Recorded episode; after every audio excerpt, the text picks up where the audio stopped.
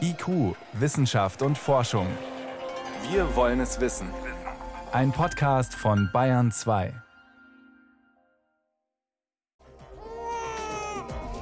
Ein Kind kommt zur Welt und meistens ist das ein Grund zur Freude. Allerdings wird fast jedes dritte Baby in Deutschland per Kaiserschnitt geholt. Zu viele, sagen Experten, und eine neue Leitlinie soll das jetzt ändern. Mehr dazu am Ende dieser Sendung. Außerdem fragen wir, warum eine Technik zur Gesichtserkennung diskriminierend ist und wie lange ein Staat eigentlich Grundrechte außer Kraft setzen kann. Das und mehr in der nächsten halben Stunde. Im Studio ist Jan Toczynski. Hintergründe und aktuelle Themen aus Wissenschaft und Forschung auf Bayern 2. Es ist eine Debatte um Rassismus und Diskriminierung entbrannt nach dem Tod des Afroamerikaners George Floyd. Die Polizei und ihre Haltung zu Menschen mit nicht weißer Hautfarbe ist in die Kritik geraten und das nicht nur in den USA. Auch bei uns berichten Menschen von vielfacher Diskriminierung im alltäglichen Leben, auch von unseren Sicherheitsbehörden, und sie werden endlich gehört. Durch die Diskussion ist nun eine Technik ins Visier geraten, die es den Behörden leichter macht, Gesichter zu erkennen und auch zu identifizieren. Der IT-Konzern IBM hat nun Anfang der Woche erklärt, keine Software für Gesichtserkennung mehr auszuliefern, Sicherheitsbehörden auch keine entsprechenden Dienstleistungen mehr anzubieten, ähnlich Microsoft. Und auch der Internetriese Krise Amazon bietet die Technik an, aber will nun die Zusammenarbeit mit Polizeibehörden für ein Jahr aussetzen. Begründet wird das von allen drei Unternehmen ganz ähnlich. Durch Gesichtserkennung würden einzelne Bevölkerungsgruppen diskriminiert. Dazu wolle man nicht beitragen. Bevor wir klären, wie es zu dieser Diskriminierung kommt, erst einmal die Frage an meinen Kollegen Peter Welchering. Wo wird denn Gesichtserkennung eingesetzt? Arbeitet die Polizei auch bei uns damit? Also die Polizei arbeitet auch bei uns damit, allerdings nicht in Echtzeit. Es war ja geplant, das an den Bahnhöfen in Echtzeit zu machen. Das ist nach dem Versuch am Südkreuz in Berlin ausgesetzt worden. Aber rückwirkend nutzt beispielsweise die Bundespolizei das. Die haben etwa im vergangenen Jahr, also 2019, 54.000 Abfragen ins Gesichtserkennungssystem Management beim BKA gestellt. Also rückwirkend, nicht in Echtzeit, wird das auch bei uns eingesetzt und auch außerhalb der Polizei, der Sicherheitsbehörden von vielen Privatunternehmen. Können Sie uns mal ein Beispiel dafür geben, wo so eine Software zur Diskriminierung geführt hat und mit welchen Auswirkungen? Ja, ein ganz bekanntes Beispiel ist das von Jackie Alcine. Das ist ein ziemlich bekannter Softwareentwickler. Der hat vor fünf Jahren eine unglaubliche Diskussion ausgelöst, weil er nämlich getwittert hat, dass Googles Foto-App ihn und seine ebenfalls dunkelhäutige Freundin mit dem Schlagwort muss man sich wirklich mal vor Augen führen, mit dem Schlagwort Gorillas betitelt hatte. Diskriminierender geht's gar nicht. Nee, diskriminierender geht es wirklich nicht. Das ist ein Skandal, aber es macht deutlich, worum es hier geht. Gesichtserkennung erkennt nämlich weiße Männer gut. Darauf ist sie trainiert. Wer nicht weiß ist, wer nicht männlich ist, der wird verwechselt, der wird dann auch mit solchen üblen Schlagworten versehen, wie Google das gemacht hat. Und das hat natürlich Konsequenzen. Dunkelhäutige Menschen werden beim Abgleich mit Fahndungsfotos ganz, ganz oft falsch positiv erkannt. Dann werden sie erstmal festgenommen, müssen ihre Identität beweisen. Das ist nicht neu, das diskutieren wir seit wirklich vielen Jahren. Aber jetzt hat eben diese Diskussion in den USA eine neue Aktualität bekommen. Jetzt fragt man sich natürlich, wie funktioniert denn so eine Gesichtserkennung, dass die Technik mit so einem äh, Bias, also so einer Nebenwirkung tatsächlich am Start ist? Also das ist erstmal klassische Mustererkennung. Da gibt es dann beim Erkennen selbst unterschiedliche Verfahren. Die ganz blöden Fehler, wie etwa Jackie Alcine, die bei Googles Foto-App öffentlich gemacht hat, die sind auch inzwischen vor allen Dingen durch sogenannte generative Netzwerke überwunden. Das muss man auch sehen. Aber auch diese Netzwerke, die diskriminieren immer noch. Wir erkennen beispielsweise solche Netzwerke für die Gesichtserkennung einen Peter Welchering. Ganz einfach, die Überwachungskamera, die nimmt mein Gesicht auf, die wertet biometrische Merkmale aus, also der Abstand meiner Ohren, die Größe der Ohrläppchen, Abstand zwischen den Augen, die Mund-Nase-Relation, Relation der Wangenknochen, all solche Dinge werden da abgefragt. Und daraus wird eine Prüfsumme erstellt. Und die wird mit Prüfsummen zum Beispiel einer Fahndungsdatei abgeglichen. Und dann werden Wahrscheinlichkeiten berechnet anhand dieser Prüfsumme und anhand ausgewählter Pixel. Und wenn der Wahrscheinlichkeitswert ein bestimmtes Level überschreitet, das ist bei den Sicherheitsbehörden meistens so um die 90 Prozent, dann gibt es einen Alarm weil nämlich das Bild der Überwachungskamera dann mit einer bestimmten Wahrscheinlichkeit mit dem Bild von Peter Welchering in der Fahndungsdatei übereinstimmt. Und das heißt, wenn dieses System dann nicht entsprechend trainiert ist, beispielsweise auf afroamerikanische Gesichter, dann kann ein solcher Alarm zu häufig losgehen. Dann kann es zu häufig losgehen und das hat damit zu tun, dass dem System ja beigebracht werden muss, was ist überhaupt eigentlich ein Gesicht. Und dazu werden viele Beispielfotos eingelesen. Als das mal falsch lief, da hat beispielsweise ein System immer dann ein Gesicht erkannt, wenn ein Auto mit dabei war, weil nämlich durch Autoschreiben fotografiert wurde. Also das Gesichtserkennungssystem muss erstmal lernen, was ist eine Nase, was sind Augen, was sind Wangenknochen. Und dann kann das System die biometrischen Berechnungen der Abstände etwa auch vornehmen. Und genau da liegt die Krux. Denn trainiert werden hier bei den Gesichtserkennungssystemen eben überwiegend mit Material, mit Fotos weißer Männer. Und solche Fotos dominieren einfach das Fotomaterial in der Trainingsphase. Und deshalb werden dann die weißen Männer auch relativ gut erkannt. Und bei nicht weißen Männern, bei nicht weißen Frauen, da geht die Erkennungsrate dann in den Keller.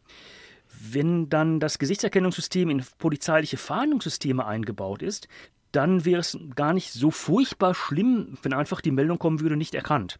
Das wäre immer noch blöd, aber eben nicht so schlimm. Aber diese falsch positive Erkennung, die dann tatsächlich per Wahrscheinlichkeitsrechnung einfach eine Festnahme auslöst, das ist natürlich schon eine üble Sache. Jetzt muss man natürlich sagen, dieses Thema ist ja nicht neu. Wir hatten erst, Sie haben es schon angedeutet, im Januar eine Debatte um die Gesichtserkennung im öffentlichen Raum. Warum haben denn geforderte Verbesserungen bisher nicht gegriffen? Weil die Politik das eigentlich ernsthaft nicht gefordert hat. Und zum anderen, also die bisherige Gesichtserkennungssoftware, die ist den Herstellern von den Sicherheitsbehörden aus den Händen gerissen worden. Damit haben die unglaublich viel Geld verdient. Und zwar tatsächlich mit solchen unfertigen Produkten, deren Algorithmen einfach nicht zu Ende gedacht wurden. Und wenn man damit so viel Geld verdienen kann, mein Gott, warum soll man dann was ändern?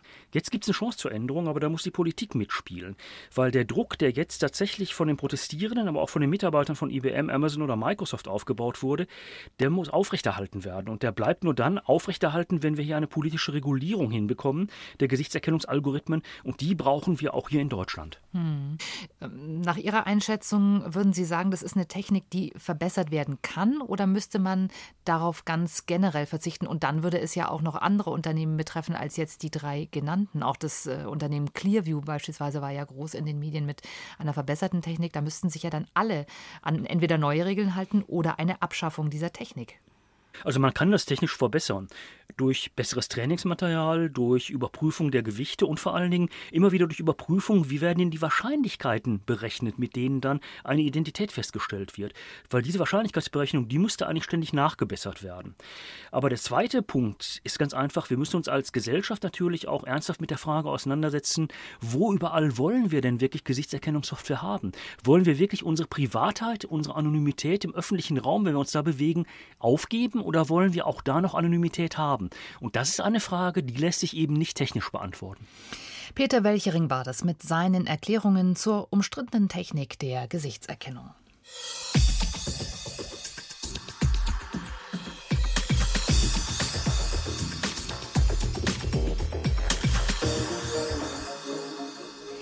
Die Corona-Krise hat unser Land in den Ausnahmezustand versetzt. In den letzten Wochen und Monaten wurden diverse Grundrechte eingeschränkt. Die Versammlungsfreiheit, die freie Religionsausübung, die persönliche Freiheit wurde reglementiert, durch Kontaktbeschränkungen etwa. All diese Einschränkungen wurden sehr schnell und vor allem vorbei an parlamentarischen Debatten und Abläufen umgesetzt. Jetzt, wo allmählich wieder so etwas wie Normalität einkehrt, werden Stimmen lauter, die sagen, wir sollten aufpassen, dass unser Recht Rechtsstaat und die Verfassung nicht unter, nicht unter dieser Ausnahmesituation leiden und vor allem, dass sie kein Dauerzustand wird. Eine epidemische Lage von nationaler Tragweite. So heißt die Corona-Pandemie im neuen Infektionsschutzgesetz, beschlossen Ende März. Darauf beriefen sich Regierungsvertreter, als sie im Eilverfahren Verbote zum Schutz vor Corona erließen. Ausgangssperren, Demonstrationsverbote, Kontaktbeschränkungen. Doch solche Einschnitte in Grundrechte stehen juristisch auf sehr wackeligen Füßen, sagt Christoph Möllers. Sie sind aus Sicht des Verfassungsrechtlers der Humboldt-Universität in Berlin vom Infektionsschutzgesetz gar nicht abgedeckt und damit rechtswidrig. Die Politik ist, hat diese ganzen Verbote erlassen per Rechtsverordnung, auch durchaus natürlich in gewisser Weise in Angesicht einer Notlage. Also ich verstehe das Motiv schon. Dann kam irgendwann der Bundestag zusammen und dann hat man gesagt, na ja, also wir haben natürlich eine Grundlage dafür und wir ändern die zwar noch so ein bisschen nominell, aber eigentlich nicht in der Sache. Und warum ist das passiert? Naja, vermutlich, weil im Grunde der politische Prozess selber nicht zugeben wollte, dass die bereits in Kraft getretenen Maßnahmen der Länder eigentlich keine angemessene gesetzliche Grundlage haben. Die Regierung hat sozusagen den zweiten Schritt vor dem ersten gemacht.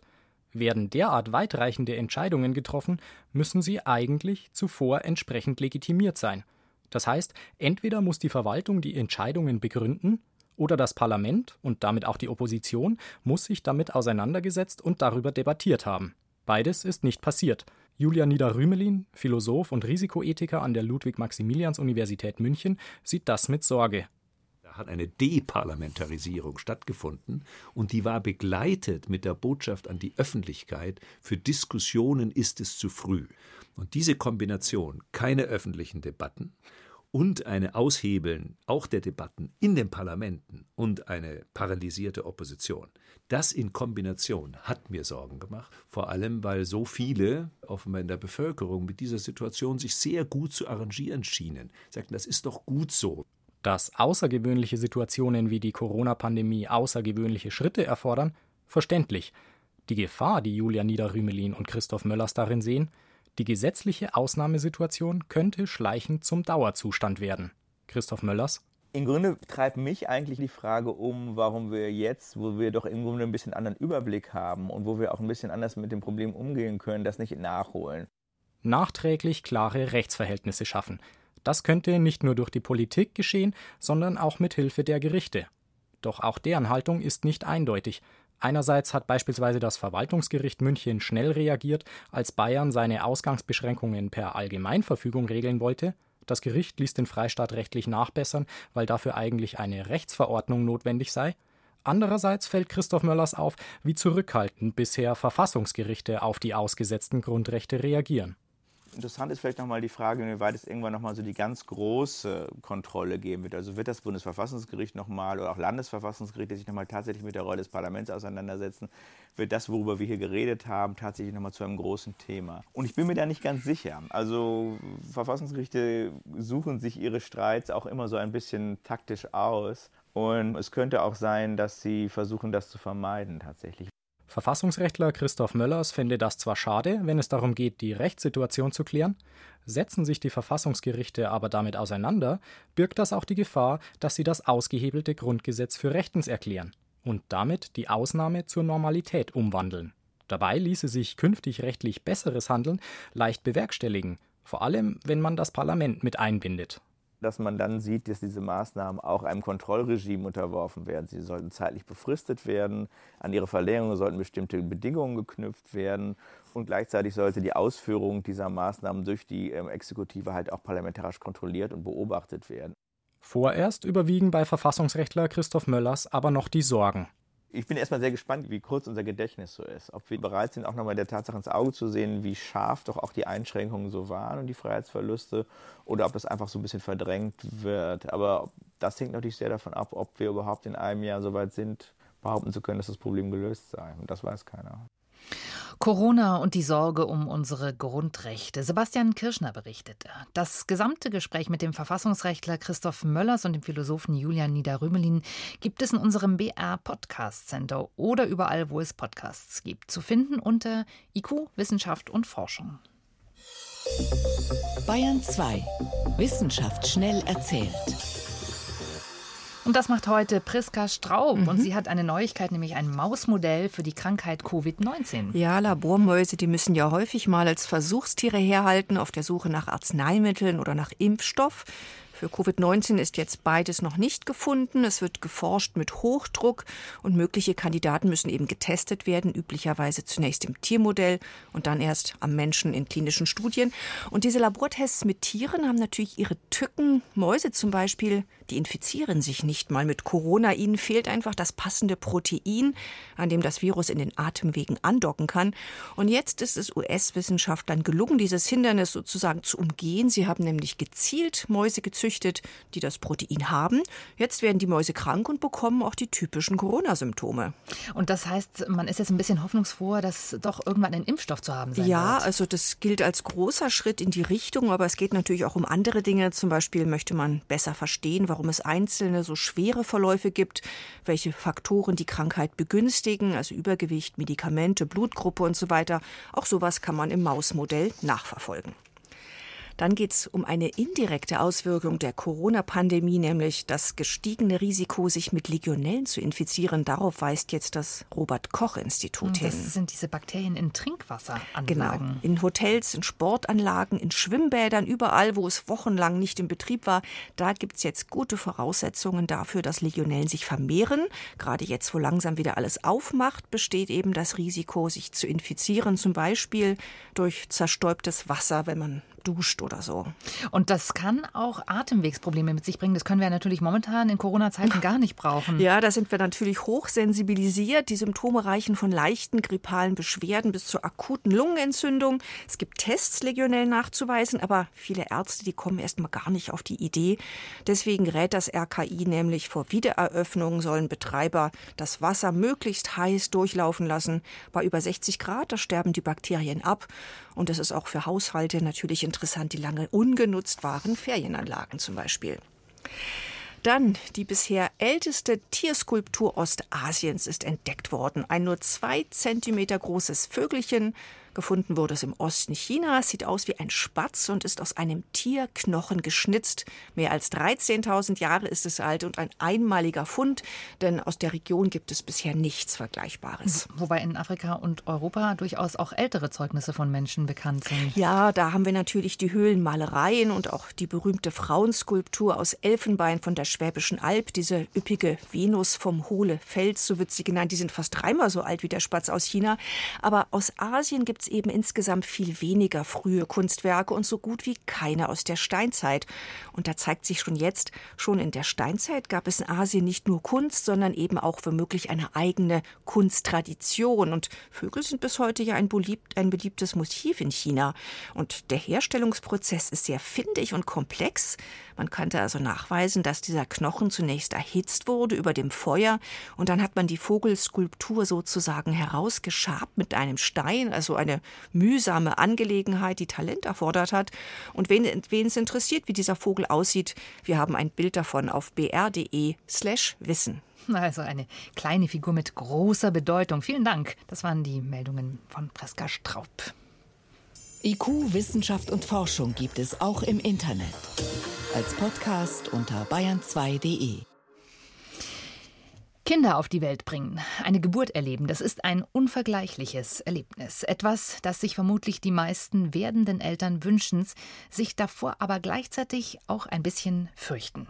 Geburt, das bedeutet nämlich auch Arbeit, Schmerzen und im wahrsten Sinn des Wortes einen langen Atem zu haben.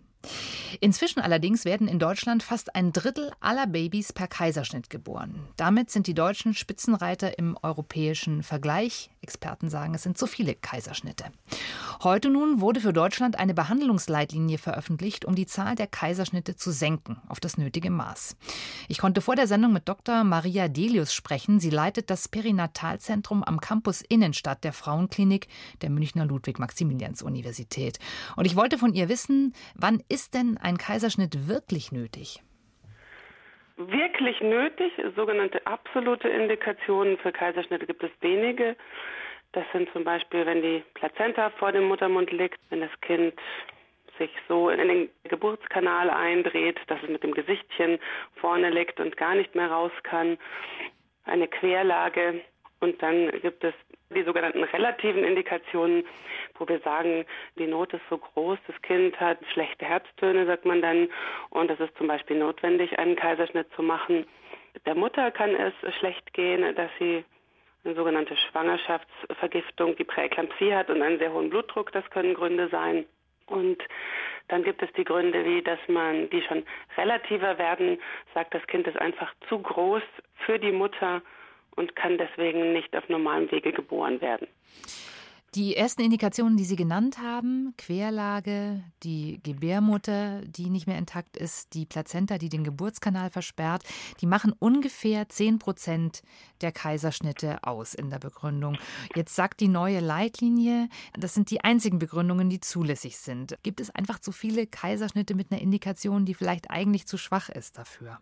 Die sogenannten relativen Indikationen werden natürlich weiter. Wenn ich einfach nur gegenüberstelle, wie schätze ich das Risiko ein, dass das Kind unter der Geburt zum Beispiel zu Schaden kommt. Und bei einem Kaiserschnitt geht es eben gut. Es sind individuelle Entscheidungen, die dann natürlich auf objektiven Kriterien getroffen werden. Die Leitlinie sagt nicht, dass nur diese Indikationen gelten. Man kann schon so weit gehen, dass die sogenannte psychische Indikation, warum auch immer eine Frau sich eine normale Geburt gar nicht zutrauen kann, auch nach der Leitlinie zulässig ist, wenn man denn sich ganz viel Zeit nimmt und sich ausreichend kompetent mit einer Schwangeren unterhält, dann ist das auch eine Option. Aber wenn man sich die Zahlen anguckt, dann sind wir mit 30 Prozent Kaiserschnittrate natürlich im europäischen Vergleich schon ziemlich weit vorne. Und es ist ja durchaus so, dass es gewisse negative Auswirkungen haben kann, auch für das Kind, ne, wenn es etwa nicht in den Kontakt mit der Bakterienflora der Mutter kommt. Spielt sowas in den Entscheidungen dann auch eine Rolle? Auf jeden Fall. Also wir sind natürlich als Geburtshelfer an sich schon bemüht, dass wir Kaiserschnitte so selten wie möglich machen. Wir bevorzugen eigentlich fast immer die vaginale Geburt. Man muss auch so weit gehen, dass man sagt, es ist für die Geburtshelfer an sich ein Qualitätszeichen, so ein bisschen, wenn die Sektiorate einer Klinik nicht so wahnsinnig hoch ist. Insofern muss man sich natürlich immer fragen, wie kommen solche Indikationen zustande? Und es gibt auch immer mehr Frauen, die bestimmte Vorerkrankungen haben, die in einem hohen Alter sind, die extrem lange gebraucht haben, um schwanger zu werden, bestimmte Risiken schon mitbringen, wo man sagt, die Risikokonstellation sozusagen der Frauen ändert sich, was vielleicht auch einen Trend hin zum Kaiserschnitt verschiebt. Insgesamt muss man aber natürlich sagen, wahrscheinlich ist 30 Prozent einfach eine hohe Rate und man könnte es etwas niedriger schaffen. Und sowas wie zum Beispiel aber schon ein vorangegangener Kaiserschnitt oder auch die Beckenendlage, das sind nicht zwangsläufig Argumente für einen Kaiserschnitt. Nein, das sind nicht zwangsläufig Argumente. Da muss man aber auch sagen, also das sind wichtige Punkte. Ein vorangegangener Kaiserschnitt zeigt sich auch in der Leitlinie, ist ein häufiger Grund, dass ein Kaiserschnitt durchgeführt wird. Das ist nicht zwingend nötig. Da gibt es Voraussetzungen. Ne? Das heißt, man muss alle Personen, die man im Notfall braucht, zur Verfügung haben. Ein komplettes Team muss 24 Stunden vor Ort sein und da kann man sich schon vorstellen, das ist natürlich an einer Universitätsklinik, an einer großen Klinik gleich gegeben, aber das wird schon schwieriger für kleinere Krankenhäuser. Das ist einfach ein finanzielles Thema. Zum Thema Beckenendlage, da ist es so gewesen, dass man lange Zeit jetzt gedacht hatte, Sektio ist oder der sicherere Weg der Entbindung, von dem kommt man so ein bisschen weg und eine Beckenendlagengeburt kann man, wenn man denn alle Risiken vorher gut abwägt, auch sicher und gut vaginal durchführen. Allerdings ist da auch wieder die Voraussetzung, dass ein bestimmtes Team vorhanden ist. Auch das wieder ein Punkt, das 24 Stunden, sieben Tage die Woche vorzuhalten, ist natürlich einfach eine große Voraussetzung sozusagen. Sie sprechen ja schon das Thema Finanzen und Logistik an. Könnte der hohe Anzahl der Kaiserschnitte in Deutschland auch daran liegen, dass äh, Kaiserschnitte äh, besser vergütet werden im Finanzierungssystem der Krankenhäuser als Spontangeburten? Also für einen Kaiserschnitt gibt es etwa 2500 Euro, für eine Spontangeburt 1500 Euro und man braucht aber viel Personal, es ist zeitlich nicht kalkulierbar. Das heißt, äh, es kostet die Klinik eigentlich auch sehr viel Geld, eine Spontangeburt. So wie Sie es ausgedrückt haben, ist es genau richtig. An sich ist ein geplanter Kaiserschnitt für eine Klinik sicherlich wäre es das logistisch einfachste. Da wir ja noch Leitlinien haben und medizinische Richtlinien und auch die Mütter mitsprechen, ist es nicht der Fall, dass aus dem finanziellen Grund häufiger Kaiserschnitte durchgeführt werden. Aber andersrum gesagt, die normale Geburt, die Spontangeburt ist aus meiner Sicht für den ähm, Bedarf an Menschen an Betreuung nicht ausreichend vergütet. Warum wir in Deutschland vielleicht etwas zu viele Kinder per Kaiserschnitt auf die Welt bringen. Einschätzungen waren das von Dr. Maria Delius. Sie leitet das Perinatalzentrum am Campus Innenstadt der Frauenklinik der Münchner Ludwig-Maximilians-Universität. Vielen Dank, Frau Delius, für das Gespräch. Sehr gerne. Und das war's in IQ Wissenschaft und Forschung. Im Studio war Jan Turczynski.